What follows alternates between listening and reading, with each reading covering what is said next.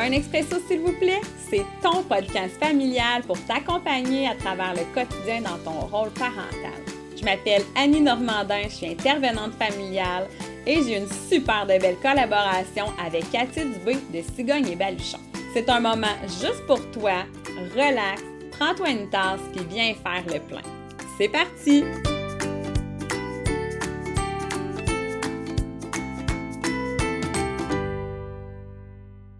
Alors, euh, bienvenue, bon après-midi, bon matin, bonne soirée pour ceux qui nous écoutent. J'espère que vous allez tous bien. Aujourd'hui, je suis avec euh, Cathy Dubé de Cigogne Belchon, hein, mon, mon, acolyte préféré, et je suis aussi avec Marie-Ève Brouillette de Saint-Biose. Caroline, Marie-Ève, contente de te revoir avec nous. Oui, moi aussi, super contente d'être là. Écoute, euh, aujourd'hui, on va parler encore d'un petit sujet euh, croquable. Croquable, euh, discutable. On va peut-être en choquer quelques-uns, qui sait, mais du moins, on va peut-être essayer de les faire se poser des questions. Exactement. On s'est vu il y a quelques semaines pour les mythes euh, de l'allaitement. On a eu un plaisir fou de tourner ça ensemble. Maintenant, ben là, on va parler euh, des jugements face à l'allaitement. Qu'est-ce que vous en pensez? Ben oui, de la pression que les femmes se mettent, que les professionnels peuvent mettre aussi, ouais. que l'entourage peut mettre aussi autour des, euh, des femmes. Fait que vous autres, les filles, vous avez allaité? Avez-vous allaité? Ben moi, mon expérience d'allaitement n'a pas été très longue. Euh, donc, euh, j'ai allaité trois semaines, là, chacune de mes filles. J'ai pas ressenti tant de tant de pression de la part des professionnels là, euh, de la santé ou de l'infirmière qui m'accompagnait dans mon allaitement. Fait que, mais c'est ça. Fait que j'ai allaité trois semaines chacune de, de mes filles, puis après ça, on a biberonné, là, euh, moi et mon conjoint. Euh... J'aime le mot, biberonné. Ouais, c'est ça. puis toi, euh, Marie-Ève, tu es euh, infirmière clinicienne en périnatalité pour celles qui ne te connaissent pas, hein, celles et ceux, parce qu'on a des pères qui nous écoutent des fois. Je le vois dans les stats. et là, tu es aussi IBCLC, hein, puis tu es fondatrice de Symbiose, tu as quatre enfants. As-tu allaité, toi? Oui, j'ai allaité. J'ai vécu quatre expériences d'allaitement qui sont euh, différentes, puis j'ai aussi, euh, pour euh, reprendre ton mot, biberonné. En fait, moi, j'ai eu des expériences avec mes deux plus jeunes d'allaitement assez courts. Je dis courts, mais qui seraient en fait, qui correspondraient aux statistiques au Québec, donc un, en bas de six mois pour les deux. Ma vision à moi par rapport à l'allaitement, ma façon à moi de juger les femmes allaitantes a beaucoup aussi évolué au fil mm -hmm. des dernières années. Et euh, j'ai quand même eu la chance là, de, soutenir en allaitement dans les dix dernières années là, plus, plusieurs familles. Là, on parle de peut-être autour de 500 familles, peut-être. Je n'ai pas des statistiques super euh, définies. Mais j'en ai vu là, des, des, des, femmes vivre des pressions. J'en ai vu des conjoints mettre la pression ou ne pas en mettre, être extraordinaire ou pas. Les commentaires de la belle famille. J'ai un petit peu euh, traversé tout ça avec ces familles-là. Fait que je pense que le sujet d'aujourd'hui, ça me touche personnellement beaucoup. Tu vois, moi aussi, j'ai allaité mes quatre enfants. Euh, quand j'ai fait mon... Parce que dans le fond, j'ai accouché de, mon plus vieux il y a huit ans. J'ai fait le cours de formation pour être marraine d'allaitement. Là, ma vision des choses, c'était catégorique que l'allaitement, c'était la seule chose à faire dans, ma, dans la vie de maman. Euh, je vous cacherai pas, j'ai eu des jugements pour les femmes qui ne voulait pas allaiter. Je comprenais pas parce que je voulais donner, tu sais, moi personnellement, je voulais donner le meilleur de moi-même. Puis il là là que ma vision a changé avec les années, avec l'expérience. Puis à un moment donné, je me suis dit, tabarouette, on est obligé de juger? Mm -hmm. On est obligé de juger les femmes qui se respectent dans leur choix, ouais. hein? Puis qui font le choix de donner plein d'amour à leur enfant, que ce soit par l'allaitement ou par le biberon. Mm -hmm. On peut-tu juste faire un time-out puis se respecter là-dedans? Puis c'est ce qu'on va discuter aujourd'hui. Euh, je pense, euh, Marie-Ève, que tu peux intégrer euh, nos fameux euh, amis des bébés. Oui. J'avais envie, en fait, parce que, bon, comme infirmière, ce qu'il faut comprendre, c'est que moi, mon, mon rôle professionnel, c'est de toujours soutenir et promouvoir l'allaitement maternel. Sais, on, on, a vraiment des, des, papiers qui nous dictent par la loi que c'est notre position à adopter comme professionnel de la santé. Ça fait bien, bien du sens parce qu'on les connaît, les bienfaits de l'allaitement. Mm -hmm. Mais euh, on a aussi des documents légaux au Canada et plus précisément au Québec qui encadrent tout ce qui est allaitement et ou biberon. Donc, on a l'initiative Amis des bébés. Ça commence à être de plus en plus connu, mais ça, c'est 10... Euh, les 10 commandements de l'allaitement qu'on dit un peu dans le domaine. Mais en fait, c'est des recommandations qu'il faut qu'on adopte au niveau euh, gouvernemental pour la mise en place de l'allaitement. Puis il y a aussi au niveau des lois pour la publicité, la commercialisation des produits euh, substituts au lait maternel. Donc moi, j'avais envie qu'on puisse jeter un œil là-dessus pour voir en quoi ces lois-là viennent influencer tous les jugements puis la pression que la société met aux femmes d'allaiter ou non. Euh, c'est ce qu'on promouvoit, mhm. hein, donner le meilleur de soi, qu'il n'y a rien de meilleur, de mieux que le, mhm. le, lait maternel.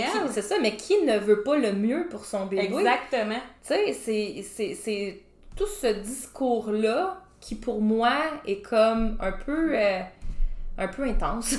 tu sais, je vais le dire, là. Mais t'as raison, hein, parce qu'il est intense, puis même au, fil des dernières années, là, on a passé, nous autres, les professionnels, de parler des bienfaits de l'allaitement. On avait ce discours-là. Après ça, il y a eu une époque où on s'est dit non, à la place, on va parler des méfaits du non-allaitement. On va, on va essayer d'aborder ça autrement. Puis finalement, là, on est comme revenu à un air avec la nouvelle formation là, qui est sortie cette année, euh, la formation qui est régionale en allaitement pour les intervenants. On est un petit peu plus nuancé, c'est-à-dire qu'on va parler un petit peu de méfaits, mais plus de bienfaits. Mais tu sais, tu vois-tu comment que déjà là, on essaye d'aller mm, au niveau de l'esprit, mm-hmm. de, favoriser le plus possible l'allaitement, mais ça, en, mettant ça en place, mais c'est sûr que pour les femmes qui choisissent de ne pas allaiter, mais ces phrases-là, puis ces mm. affirmations-là, ben c'est sûr que ça vient chercher. Mm-hmm. Oui, puis tu l'as dit, il y a des lois entourant la, la, promotion, la publicité. Fait que déjà, une femme qui fait le choix de ne pas allaiter, t'as plein de, de, de trucs qui est bombardé qui disent voici les, les, les, méfaits de ne pas allaiter. On n'a pas le droit de faire de la publicité entourant. je le comprends, le pourquoi et tout, mais c'est un peu cruel, moi, je trouve, des fois. Ben, je trouve que maintenant, dans toutes les sphères d'éducation, dans toutes les sphères qui entourent la maternité, la parentalité, c'est blanc ou ben c'est noir. Ouais. Hein? Puis mhm. on dirait là, que les parents, puis ça, ça, on en a déjà parlé, Est-ce qu'on fait une montée de lait? la montée de lait d'Annie s'en vient!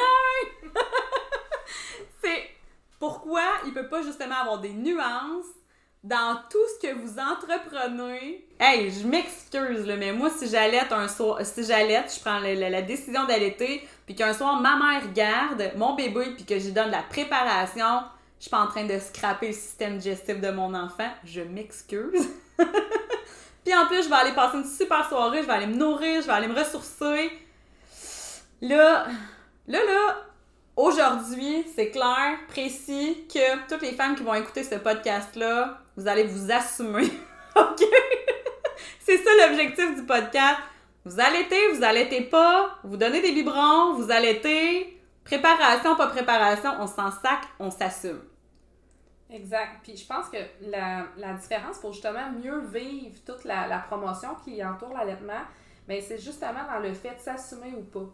Parce que ça fait beaucoup de sens qu'au niveau de la promotion, c'est sûr qu'on va favoriser l'allaitement maternel. On le sait, là, on les a, les études. C'est vraiment supérieur en termes de bienfaits pour l'enfant et la mère allaitante aussi. On le sait, on va pas mhm. commencer à faire un podcast pour les énumérer. Non. C'est partout. Puis ça fait du sens que ça soit comme ça. Par contre, comme parent, l'allaitement, c'est comme un peu dans nos premiers choix hein, qu'on a à faire, tu sais, quand on n'est mm. pas encore totalement assumé, qu'on se connaît pas encore non plus comme mm-hmm. Quelle sorte de maman je vais devenir? Souvent, c'est un premier aussi que ça se prend cette décision-là. Fait que là, ben, c'est un gros choix qu'on a à faire qui vient avec une énorme pression sociale. Mais on dirait que les autres choix qu'on va faire par la suite, on la vit moins un petit peu cette pression-là. Tu sais, moi, comme maman, par exemple, qui décide de donner du McDonald's à mes enfants, moi, là, une fois par mois, on va manger au McDonald's, moi, puis mes quatre enfants, là, puis pour vrai, là, ça me coule comme de l'eau ses épaules, ça me dérange pas du tout. Fait que quand je la vois, la publicité, où est-ce qu'on me parle de donner euh, des légumes biologiques à mon enfant parce que c'est meilleur pour sa santé, ben je, je le vis pas mal, le fait de ne pas avoir fait ce choix-là quand j'ai fait mon épicerie cette fin de semaine-là, puis d'avoir fait le choix de, financier de ne pas me payer des légumes bio, mettons. Mais on dirait que l'allaitement, comme c'est dans nos premiers choix puis qu'on n'est pas encore mm. assumé, ben c'est là qu'à chaque fois qu'on voit quelque chose, on se remet comme constamment en question. Puis c'est là la, petite différence. Fait est-ce qu'il faut qu'on change nos pratiques au niveau de la promotion de l'allaitement? Moi, je pense que non. Je pense que c'est normal puis bénéfique d'informer autant que possible des bienfaits puis de, de normaliser l'allaitement. Par contre, arrêtons de se juger mutuellement entre femmes. Ah ouais. Puis surtout, arrêtons de se juger personnellement comme femme pour justement mieux vivre ces décisions-là, que ce soit pour l'allaitement ou toute autre décision finalement. Mhm. Parce que ça appartient pas à tout le monde. Tu sais, dans le sens que je fais le choix d'allaiter ou non. Puis là, l'entourage, ah ouais, comment ça, t'allaiteras pas? Fait que là, il y en a vraiment beaucoup des savais-tu que, hein, il y a plein, plein, plein, plein, de jugements qui vont se dire, bon, euh, ah ben oui, toi, t'as fait le choix d'allaiter, tu as de la préparation, il y a du jugement, etc. Puis ben, je veux qu'on parle, qu'on revienne, hein, euh, Marie-Ève, sur les 10 conditions pour le succès euh, des bébés allaités. Fait que si on commençait par la première, Oui, alors, euh, ben, en fait, la première, puis tu sais, on, rappelle que les 10 conditions comme ça là, sont les mêmes, peu importe on est où sur la planète. C'est vraiment des directives qui sont mondiales. Donc, euh, Cathy, je t'invite à commenter mon, mon premier euh, point à l'ordre parce que tu as la chance, comme accompagnante, là, de voir des accouchements un peu partout au Québec depuis quand même quelques années. Alors, le premier point dit qu'il faut adopter une politique d'allaitement maternel formulée par écrit et systématiquement portée à la connaissance de tout le personnel soignant et donc par le fait même aussi aux patients. Donc, est-ce que tu as déjà vu un tel document écrit? Non. Qui nous amène au deuxième point, en fait, qui est, euh, moi, mon point sur lequel euh, j'ai le plus de d'énergie à déployer dans ma pratique parce que c'est quelque chose auquel je tiens beaucoup, qui est euh, le point suivant. Donner à tout le personnel soignant les compétences nécessaires pour mettre en œuvre cette politique, politique d'allaitement. Donc, moi, ce que j'avais envie de vous parler, c'est des données statistiques au Québec en allaitement parce que ça reflète vraiment beaucoup les, la pression des mamans. Donc, au Québec, là, c'est sûr que la dernière donnée qu'on a qui est fiable, c'est 2012. On est en 2021, on serait dû là, pour les remettre à jour, mais je pense pas que ça a tant bougé que ça. Donc, on a 89% des nouvelles mamans qui allaitent leur bébé suite à la naissance, donc dans les premiers jours. Donc, on serait-tu d'accord, mesdames, pour dire qu'au Québec, on a la pression de choisir l'allaitement? mhm, On est d'accord, hein? on est en d'accord. partant. Si au moins tu n'as pas allaité, donne-y le colostrum, on l'entend. Donc, quand même, là, 89%, c'est bon, là. OK? De ce 89%-là, combien, Combien ressortent de l'hôpital et qui allaitent encore? combien est encore vendue à 6 mois?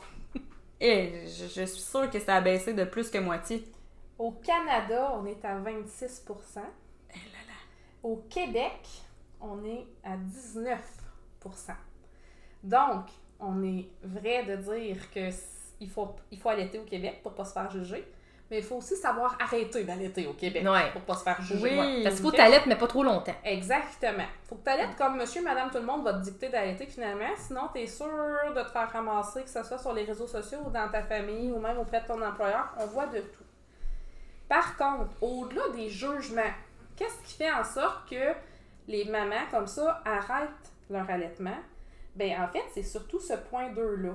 Est-ce que les personnes en santé qui œuvrent auprès des mères allaitantes ont accès à assez de formation, ont la compétence de soutenir les femmes tout au long du processus d'allaitement?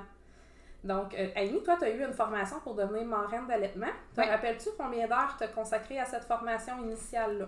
Écoute, si je me souviens bien, là, je pense que c'était sur deux ou trois fins de semaine. Ça fait du sens. Ouais. Puis même, euh, je pense que c'était. euh, ouais, sur deux ou trois fins. C'était quand même des grosses journées. Donc, tu as eu ce qu'on appelle la formation initiale en allaitement. Ouais. À l'époque, cette formation-là était donnée sur trois jours en Ah, présentiel. OK. Euh, cette formation-là a été changée cette année. Là, on parle maintenant d'une formation en ligne qui prend entre 6, ben, on dit autour de 6 heures à, à faire. Donc, on a passé de 3 jours à Hmm. 6 heures, Oh. quand même. Et quand même. Toi, Cathy, tu dirais, mettons, maintenant que tu t'es intéressée beaucoup au domaine de la périnatalité, combien d'heures tu penses que tu as consacré à ta formation en allaitement? Ben, ma formation en allaitement, c'était un six jours. 6 jours, Ouais. OK? Puis là, vous autres, là, vous n'êtes pas dans le statut professionnel de la santé, Mhm. OK? Maintenant, un médecin de famille au Québec, au niveau des statistiques, combien d'heures est-ce que ce médecin-là peut consacrer à- dans le cursus de sa formation à l'allaitement? Je pense que c'est deux heures, quelque chose comme ça. Exactement. Les statistiques Ah! disent deux heures ou moins. OK. Et puis si je me souviens bien, là, Marie-Ève, là, je viens d'avoir un pop-up, là. la formation que moi j'ai reçue comme marraine d'allaitement, je me souviens que l'IBCLC la donnait aussi aux nouvelles infirmières. Oui. Euh, dans le fond, en périna- pas en périnatalité, là, mais en obstétrique. Exact. Fait qu'on avait la même formation. Exact. Par contre, cette infirmière-là, pour travailler au département, elle n'est pas obligée de l'avoir déjà eu la formation. On le recommande fortement. Mais peut-être que l'infirmière qui était assise à côté de toi, ça faisait peut-être déjà 8 mois, 9 mois, qu'elle travaillait sur le Mhm. département à soutenir des nouvelles mamans, mais elle n'avait pas eu l'occasion d'aller la faire, cette formation-là. Puis ça, c'est pas, ça vous comprendrez que c'est pas de, de son propre chef qui prend cette décision-là. là. Donc, tu sais, notre médecin qui a eu peut-être moins de deux heures. Faut, faut pas faire des généralités. Il y en a des médecins qui s'y intéressent beaucoup, qui vont aller les chercher, là, les formations. Mais moi, je répète toujours aux mamans que le médecin de famille, là, dans la même journée, il peut gérer mon oncle Georges qui a de l'hypertension artérielle et un diabète de type 2. Fait qu'il y a beaucoup de médicaments à gérer. Puis là, toi, tu arrives avec ton beau petit bébé Antoine, trois mois, puis tu lui dis que tu as mal à tes mamelons. Le médecin, il peut pas là, être expert dans toutes les sphères. c'est pas possible. C'est inhumain, à la limite, de lui demander ça. Par contre, ce même médecin-là, beaucoup de femmes vont leur accorder une importance quand même importante. Même chose pour le pharmacien, même chose pour plein d'autres professionnels comme ça. C'est quand la dernière fois qu'une femme a été dans le bureau de son médecin pour son allaitement, puis que le médecin a observé une mise au sein du début jusqu'à la fin? Pas le temps. Pas le temps, c'est sûr. Est-ce que c'est parce qu'il veut pas? Pas forcément. Parce que de la façon que notre système fonctionne, il faut que ça roule. On manque de temps, on manque de main-d'œuvre. Fait que le médecin, il n'a pas nécessairement ce choix-là. Pas nécessairement le choix d'aller aux formations, pas nécessairement le choix de privilégier les formations en allaitement, pas nécessairement de temps consacré tant que ça non plus. Fait que oui, c'est triste, mais les pratiques au niveau de la formation initiale des professionnels, ça doit être amélioré au Québec si on veut pouvoir soutenir les femmes. Ce qu'on voit, c'est qu'au démarrage, on réussit quand même bien, mais clairement qu'en cours de route, il manque des ressources. là. En Puis là, il y a des embûches à l'allaitement, là, on s'entend, Bien là. sûr. Écoute, j'ai fait un beau vasospasme, là, moi, là. Oui, puis t'as appris tantôt d'ailleurs, hein, Oui! euh, un Ben- des éléments. Ben oui, faut que, faut que je vous raconte ça. Tantôt, j'étais... Euh, Marie-Ève me fait visiter sa belle clinique, tout ça, fait qu'on jase. Puis euh, on parle de vasospasme. Puis dans le vasospasme, dans le fond, c'est considéré, c'est fortement recommandé de diminuer la caféine. On m'a jamais dit ça. Fait que, qu'Annie, elle buvait des expressos à tour de bras, puis elle se plaignait qu'elle avait mal. Ouais, mais moi, on m'a dit vitamine B6, ma belle amie, vitamine B6, focus B6. Puis euh, finalement, ben, peut-être que c'était le café, mon problème, euh, Marie-Ève. Tabarouette! Tu vois, ça fait partie des éléments, mais peut-être que toi, tu tenais tellement à ton allaitement que tu l'as poursuivi, alors qu'une autre aurait pu mettre son allaitement de côté en se disant Écoute, je suis démunie, ça fait mal du vasospasme, on va se le dire, c'est pas agréable. Ça pince un petit peu. Puis là, ben, une fois que tu as fini ton suivi postpartum avec l'infirmière du CLSC, ben là, concrètement, tu fais affaire où pour ton allaitement? Là, peut-être que tu vas appeler une ressource communautaire, mais là, ça veut pas dire que tu vas tomber sur la qualité d'un service. Il y a de tout. Il y en a des excellentes au Québec, là, des ressources communautaires, tout comme il y en a des moins qualifiées. Fait que, tu sais, tu le sais jamais sur qui tu vas tomber. Fait que c'est un peu là, là, que notre statistique, elle devient vraiment, franchement intéressante quand on, quand on prend le temps de se penser, là. Vraiment. Tu sais, je le dis souvent, là, mais moi, je me rappelle encore, j'ai 17 ans, je suis en stage comme infirmière en périnatalité, le stage que j'attendais par excellence. Et là, ma première patiente vient d'accoucher de bébé 3 et mon professeur me dit, après 4 heures de formation théorique en allaitement, Go, va lui enseigner à allaiter. Mm. Comment vous pensez que je me sentais dans mes shorts? Ouais. me Puis sentais- c'est quoi, Marie-Ève? Je l'ai vécu à mon bébé 2. Euh, euh, une stagiaire venait voir la position d'allaitement pour moi. Puis là, elle, s'est approchée, puis je me souviens. Elle a observé, puis là, elle m'a dit Ah, elle boit vraiment bien, hein, ta fille. Puis j'ai fait Hmm, Non, elle boit pas bien, ma fille. Viens voir. Et je lui ai, moi, enseigné pourquoi mon enfant ne buvait pas bien. Mais là, j'étais marraine d'allaitement. J'ai pu lui enseigner ça. Mais je me disais, pauvre tu sais. Puis pauvre maman qui se fait dire dans le système de la santé, hey, wow, elle boit donc bien bien. Elle, elle retourne chez elle, la maman, là, puis après, là, elle fait comme, mais oui, mais l'infirmière me l'a dit qu'elle buvait bien, mais là, c'est comme l'enfer. Je suis démunie, je sais pas quoi faire. Puis là, l'autre infirmière, elle m'a dit autre chose. Puis là, l'autre, puis l'autre, puis l'autre, puis Exact. l'autre. Parce que la première, elle me a fait de la formation, mais ça fait 10 ans. Mhm. Puis là, l'autre, elle vient de faire la nouvelle formation. Mais là, c'est tous des professionnels de la santé, fait qu'ils sont tous supposés de maintenir leurs connaissances à jour. Ça fait partie là, de nos obligations déontologiques quand on est des professionnels de la santé. Avant d'émettre un conseil, il faut s'assurer que l'information qu'on divulgue, qu'elle est à jour. Mhm. Mais là, Voilà. c'est Mais là que clairement, je... c'est pas respecté. Ben non, c'est pas respecté. Mais là, je vais mettre mon chapeau de professionnel de l'autre bord, puis je vais vous la montrer l'envers de la médaille. Mhm. Parce que mes consoeurs, là, je les aime d'amour, puis je leur en veux même pas. Parce que quand on demande à faire une formation, mais qu'on vient de faire un 16 heures sur notre corps de travail pas prévu, Eh! quand on commence à s'intéresser à de l'allaitement, qu'on se forme le moindrement, puis qu'on se fait annoncer que, ben non, finalement, on change de département, on s'en va en chirurgie. Mais là, nos belles connaissances, ils viennent de prendre le bord en bon québécois. Fait que de toutes les infirmières là, au Québec, présentement, on est environ moins de 5% à travailler concrètement en périnatalité. Fait que c'est sûr qu'au niveau des offres de formation, c'est pas le plus gros cheval de bataille parce que c'est pas un sujet qui est si pertinent que ça pour l'ensemble des infirmières.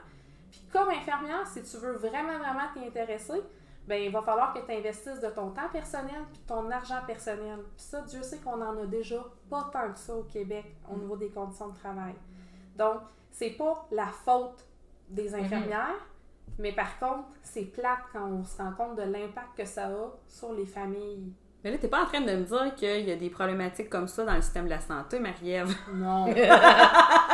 ben non, parce que Pas du tout! Ben non, j'ai pas le droit de dire Ben ça. non! J'aurais jamais dit ça. Ok, c'est bon. On n'a pas. Ok. Il y a zéro problème dans le système de la santé. Vous avez bien compris, euh, chers auditeurs? Fait que ça, on vient à nos, à nos points amis des bébés. Oui. Le quatrième, euh, j'ai encore envie d'entendre Cathy là-dessus parce qu'elle fait beaucoup de prénatal. Donc, le quatrième point, il dit qu'il faut informer toutes les femmes enceintes des avantages de l'allaitement au sein et de sa pratique. Donc, est-ce que c'est un sujet d'intérêt chez les femmes enceintes, l'allaitement en prénatal? Je te dirais que oui, de plus en plus. Énormément, hein? De plus en plus. Nos formations en allaitement, on n'a pas de misère à les remplir. Mais c'est ce qu'on voit. Il y a vraiment un bel intérêt au niveau des statistiques. Par contre, pour une femme qui veut pas allaiter, elle, elle va aller chercher ses informations où en prénatal? Mhm. Ben, je te dirais que nous, en, en consultation privée, on fournit l'information. Ça, il n'y a pas de problème. Mais au niveau euh, plus global, là, si on parle de formation plus de groupe, tout ça, on- on n'a pas effectivement rien en place. On n'a pas de demande Exact. pour ça. Donc, déjà là, si comme maman, toi, tu fais le choix de pas allaiter, probablement que dès le début, tu vas pas nécessairement te sentir soutenue dans Mhm. cette décision-là, à moins d'être très proactive puis d'aller la chercher l'aide. Ouais. Mais d'emblée, là, on n'a pas nécessairement cette offre-là qui est disponible. Par contre, au niveau de l'offre de préparation à l'allaitement prénatal, non seulement c'est- les femmes sont intéressées, mais il y en a. Fait que ça, c'est c'est quand même pas si mal. On a un bon point ici. Là. Mhm. Euh, L'autre euh, l'autre point qui est intéressant, c'est au niveau du. euh, encore une fois, au niveau de d'aider les mamans. Le point 5 qui dit qu'il faut aider les mères à commencer à allaiter leur enfant dans la demi-heure suivant la naissance. Eh! Et là, attention, ils ont même fait. On a fait un petit. euh, et maintenant interprété de la manière suivante. C'est écrit comme ça textuellement. C'est-à-dire que maintenant, on te demande de placer le nouveau-né en contact peau à peau pendant au moins une heure immédiatement après sa naissance. Encourager les mères à reconnaître les signes qui démontrent que leur bébé est prêt à téter et offrir de l'aide au besoin. Dieu sait que dans la demi-heure après la naissance, tu es encore en train de te faire masser l'utérus par une infirmière.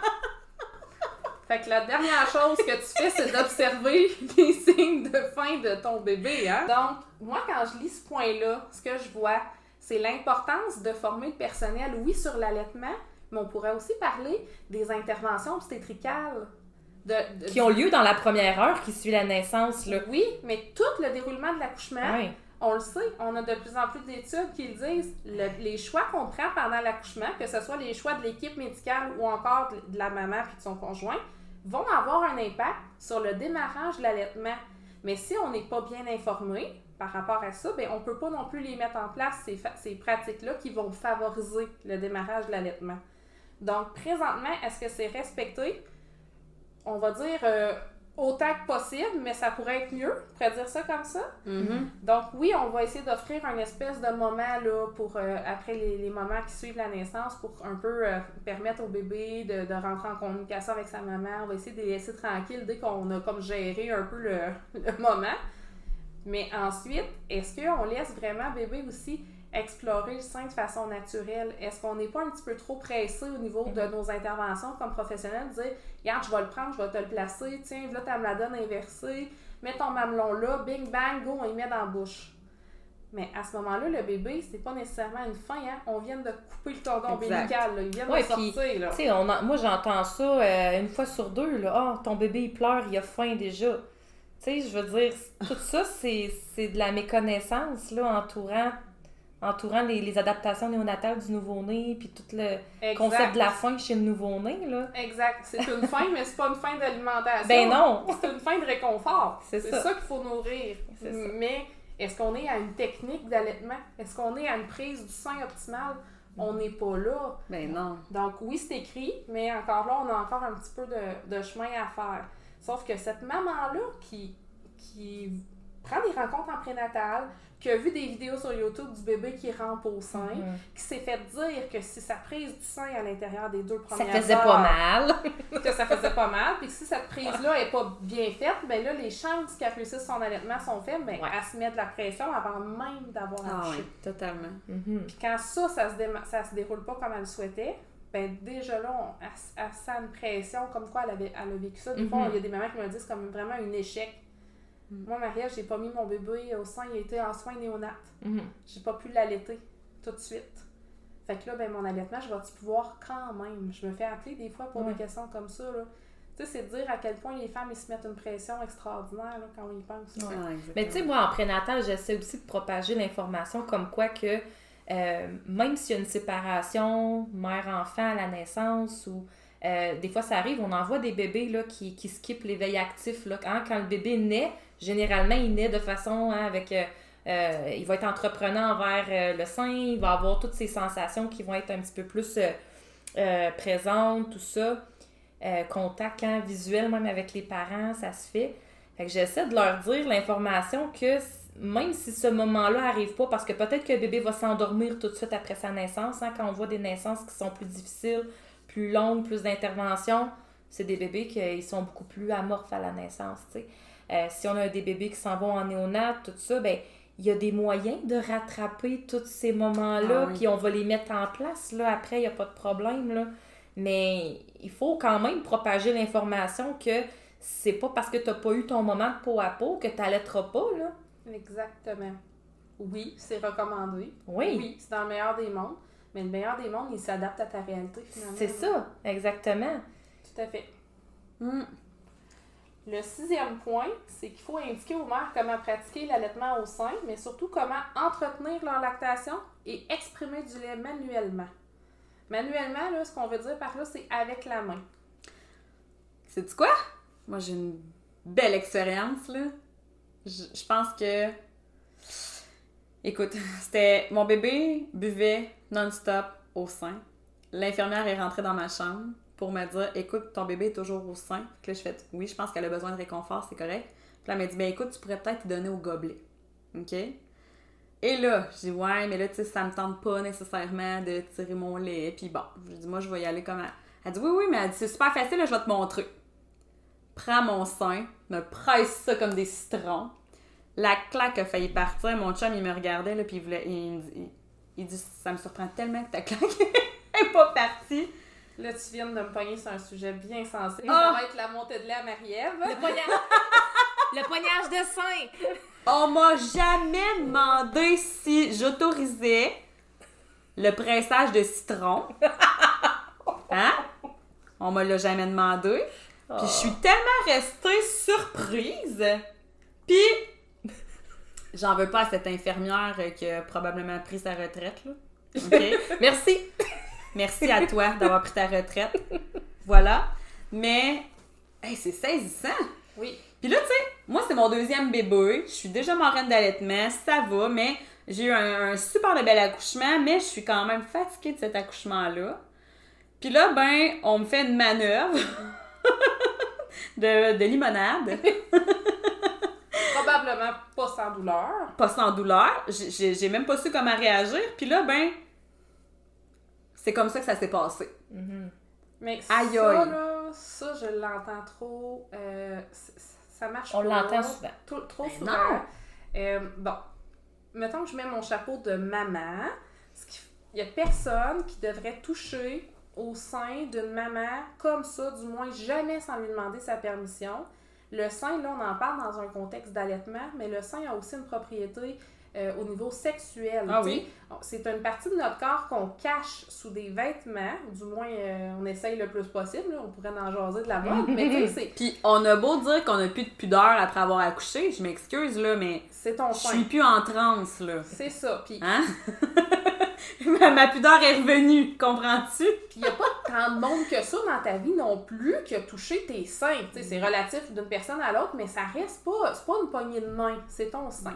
Donc, il n'y a jamais personne qui devrait toucher comme ça le corps d'une femme sans du moins avoir son accord. Au niveau professionnel de la santé, souvent l'intention derrière le geste, elle est bonne, elle est d'aider. Mais oui. Puis on voit tellement. Tu sais, moi, des fois, mon conjoint, il, il- il me dit Hey, t'as le plus beau métier du monde, tu sais, parce que tu vois des seins à journée longue, mais il n'y a pas tort. J'aime mon métier, mais pas pour cette raison-là. mais tu sais, moi, des seins, j'en vois matin, midi, soir. Euh, mon téléphone est plein de photos de seins puis de périnée. Moi, c'est mon domaine à moi. Fait que des fois, au fil des années, on banalise un petit peu cette partie du corps-là. Puis ça, ben, il faut essayer d'arrêter de faire ça. Mhm. Mais encore plus important, l'infirmière qui t'exprime du lait, elle sera pas avec toi quand tu vas revenir à la maison.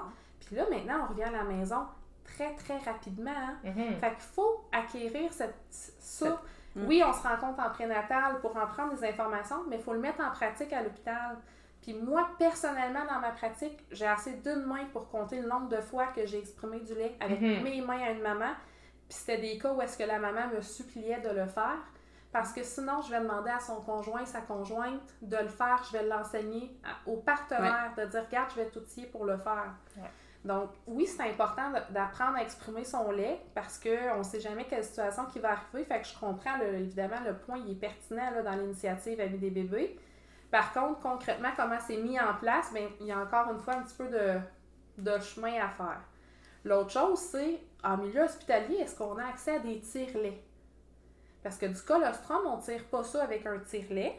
Par contre, quand on doit être hospitalisé plus longtemps pour une raison X, Y, Z, que Mhm. ce soit un bébé en préma, en soins néonates ou pour d'autres motifs, ben, il faut avoir accès à un tire-lait pour stimuler notre production si notre bébé n'est pas capable d'aller au sein. Mais combien de tire-laits qu'il y a sur les départements? Il y en a pas. Vous seriez surpris de savoir qu'il n'y en a pas tant que ça. Puis que des fois, on se court entre la pédiatrie, la néonate, puis le département postpartum, on court un tire-lait. Pensez-vous qu'on a le temps? Toujours. Non. OK? C'est triste, mais c'est comme ça. Donc, ça encore là, rendre le matériel accessible pour favoriser l'allaitement, ça serait important. Mais encore un petit peu de chemin à faire sur ça aussi. Sur ça aussi. Si on continue, euh, septième point, encore une fois, celle-là, il est assez croustillant, là, vous allez On va l'aimer. l'aimer. Bon. Un autre montée de lait en prévision ou. euh? Peut-être, peut-être. Ne donner au nouveau-né aucun aliment ni aucune boisson autre que le lait maternel, sauf indication médicale. Quelle serait l'indication médicale de proposer la formule commerciale à un bébé? Des fois, les bébés qui sont en hypo. Les bébés qui sont en hypo, Mhm. exactement.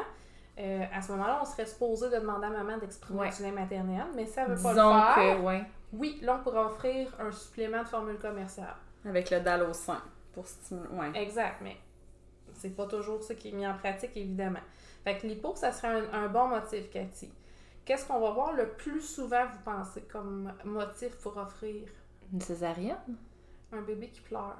Ah, un bébé qui pleure, ouais. Parce qu'on pense qu'il n'est pas rassasié. Ouais, On ça. pense Mhm. qu'il a faim. Mhm. Ou encore la fameuse jaunisse aussi, qu'on Ouais. pourrait voir beaucoup. La jaunisse, ouais. Donc, on veut que le bébé reste sous la lampe, puis on favorise pas nécessairement les lampes qui sont, euh, on, va, on va dire, mobiles, là, mais on a des espèces de tapis, puis tout ça. Ouais. Donc là, au niveau de l'interprétation des raisons médicales, il y a beaucoup, beaucoup de nuances qui existent dans le système, puis c'est pas toutes les infirmières, médecins, pédiatres qui vont avoir cette- ce même regard-là, qui va prioriser l'allaitement avec le, le bon regard.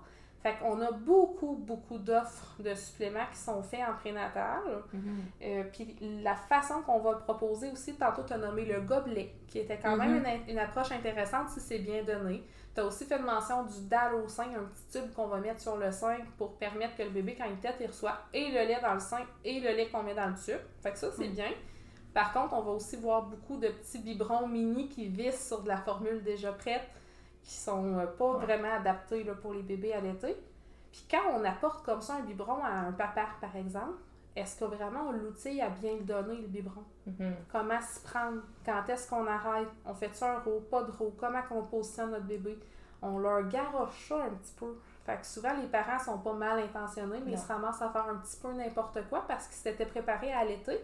Fait que là, tu sais, le fameux premier biberon, là, avec ton sentiment, là, de d'échec, de jugement, de te dire que tu es en train de complètement mettre fin à ton allaitement, alors qu'il y avait vraiment une raison médicale, Mhm. mais c'est là qu'on pourrait peut-être améliorer, oui, justement, au niveau de l'approche. Mhm. Le- Ouais. L'expliquer, le, le- le comment puis le pourquoi. Euh, dernier point que je voulais vous parler par rapport aux 10 commandements, parce qu'il y en a qui sont quand même très bien, là. Le fameux encourager l'allaitement au sein à la demande de l'enfant. Hey, moi, je donnais des biberons aux 3 heures, final bâton. Hein? Nos parents nous l'ont tout dit, là. Ouais, ça fait 3 heures que t'as pas allaité, fait que là, on va le mettre au sein. Hein, on voit ça beaucoup. Fait que pourquoi 3 heures? Ben, si on dit minimum 8 boires dans 24 heures, 24 divisé par 8, ça donne 3. On est tous bons en mathématiques. Est-ce que concrètement, un bébé, ça fonctionne comme ça? Non. Non. Ben non, évidemment. Fait que là, les mamans qui avaient prévu d'allaiter, puis que là, leur bébé il est un petit peu plus somnolent.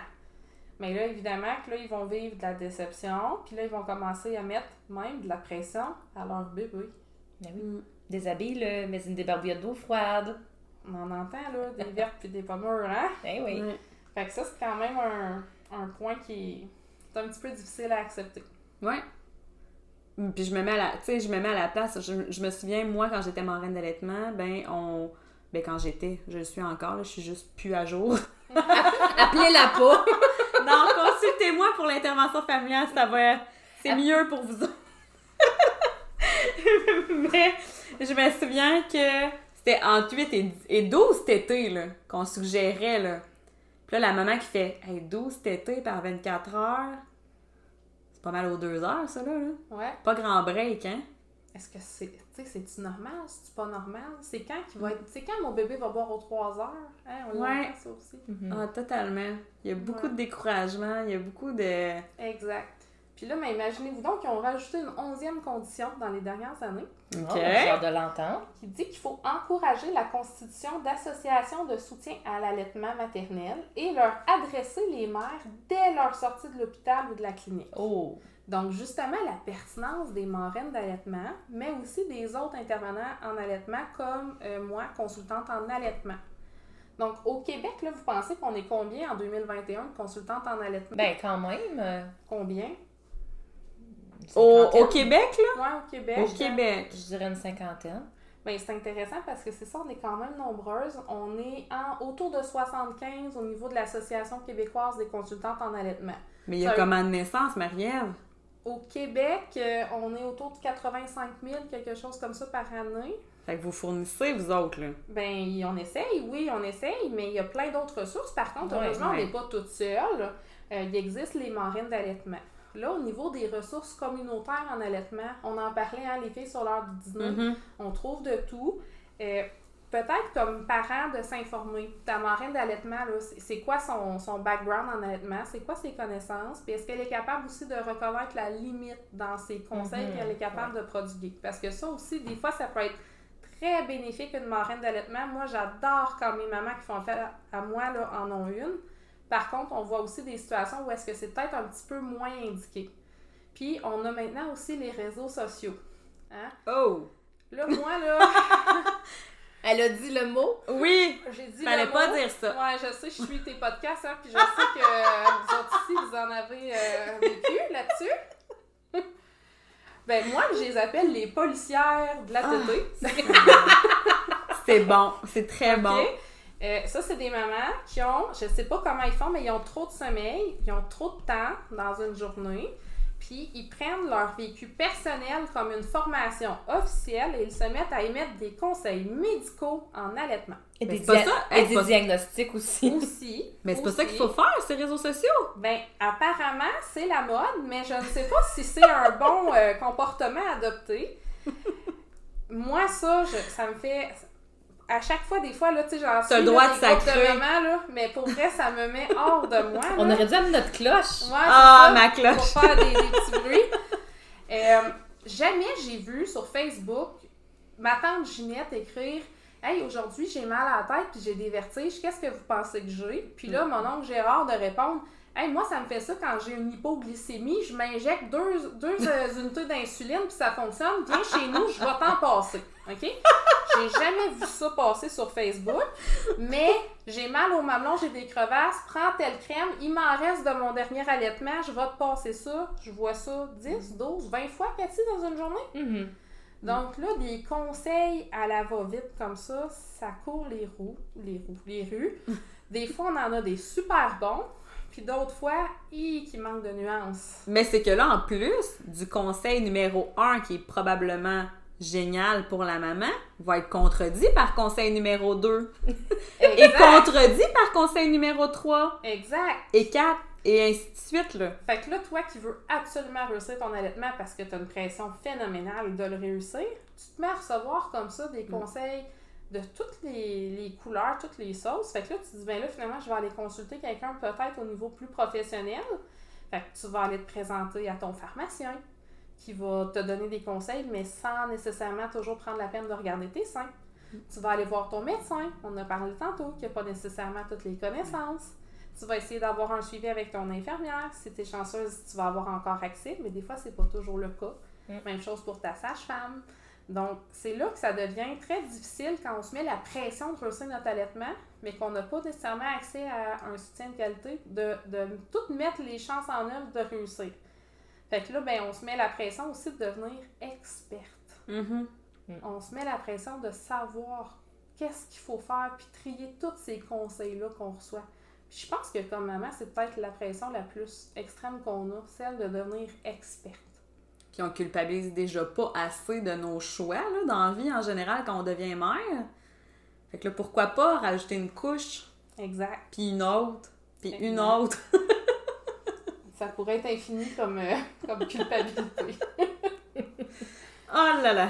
Donc, euh, c'était ça pour euh, la fameuse, le fameux retour sur l'initiative Amis des bébés. Puis c'est ça, comme moi, je voulais en parler parce que ça, ça permet, je trouve, comme parents, d'avoir un petit peu plus un regard sur c'est quoi les politiques qui sont mises en place. Tu sais, des fois, on se dit, mais pourquoi ils ont pensé ça de même? Ça découle de où, ces recommandations-là? Bien, ça découle de des super de belles initiatives. Tu sais, le nom le dit, c'est une initiative, mais que des fois, de, entre ce qui est dit et ce qui est Ouais, fait, sur le terrain, c'est différent. c'est différent. En tout cas, on a fait le point, hein? Je pense. Je Euh, pense. Ben, faire le point, je pense que c'est surtout de permettre, c'est ça, aux parents de comprendre les deux côtés de la médaille, tu sais, au niveau de la fameuse pression. Est-ce que quand on accouche, l'infirmière est payée plus cher son allait? Ben non. Non. Est-ce qu'elle a le devoir de nous, de nous enseigner l'allaitement? Oui. Est-ce qu'elle a le devoir de nous le recommander? Oui. Est-ce qu'elle a les, tous les outils mis en place pour nous permettre de réussir notre allaitement? Non. Mm. Donc, c'est à vous, comme parents, d'aller les chercher, ces outils-là. Ouais. Fait allez, tu sais, en prénatal, chercher l'information. Faites-vous une liste de professionnels. Si vous avez des amis qui ont déjà euh, eu des bébés, ils ont probablement déjà des bonnes références. Fait que ça, là, c'est quelque chose que vous devez mettre en place dès, dès, dès le, le, le prénatal. Puis j'ajouterais aussi, avant tout ça, là, de se poser les bonnes questions. Assis-toi avec ton conjoint, puis regardez ensemble c'est quoi vos opportunités? Moi, j'ai le désir d'allaiter. Moi, j'ai le désir de donner des biberons. OK, maintenant que, bon, on peut l'essayer, l'allaitement, mais si ça vient pas, puis si naturellement, ça vous, vous tendez pas par là, ben, il y a d'autres options. Parlez-en avec votre conjoint, votre conjointe, hein, la communication, Cathy. C'est important. Ah, je suis fatigante. Mais posez-vous ces questions-là, puis faites-vous des, des plans A, B et C. Pourquoi pas, tu sais, puis de, de se dire, ben écoute, nous, là, nous deux ensemble, là, moi, mon partenaire, on s'est fait un plan de match et si ça ne fonctionne pas le premier point A, on switch au deuxième et on s'assume complètement là-dedans. Vous allez avoir un plan prédéfini qui ne regarde pas personne d'autre que vous, hein. Laissez les grands-parents de côté, les oncles, les ma tante, Monsieur Roger, comme tu disais tantôt. Laissez-la de côté, puis suivez votre plan à vous. Il n'y a pas personne mieux que vous pour euh, agrémenter votre situation ou bien au contraire de, de décider puis d'assumer cette, euh, cette prise de décision-là. Exact. Exactement. Puis que tu allaites ou que tu biberonnes, j'aime le j'aime ça, je vais l'utiliser. Ben, assumez-vous, tout simplement. Vous n'avez pas besoin de vous justifier, assumez-vous.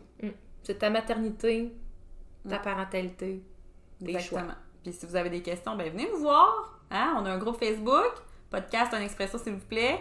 Marie-Ève, on peut te retrouver sur. euh, Sur Facebook euh, avec euh, Symbiose, Saint S-E-I-N, trait d'union Biose B-I-O-S-E, E, pour faire un petit jeu de mots évidemment, mais aussi sur Internet facilement. Fait que là, nous, on vous laisse, puis je vais pas vous écœurer, mais on va manger des bons petits gâteaux mousse au chocolat. on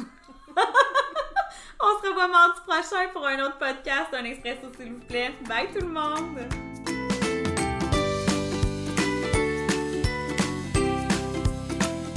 Un gros merci d'avoir été avec nous. Si t'en as l'envie, rejoins notre belle communauté Facebook avec le groupe Podcast Un Expresso, s'il vous plaît. Je remercie également Site Exact, qui est fièrement commanditaire de votre podcast familial. Avec Site Exact, réalisez tous vos projets web, sites, référencement, boutiques en ligne et plus encore. Pour plus d'informations, visitez siteexact.ca.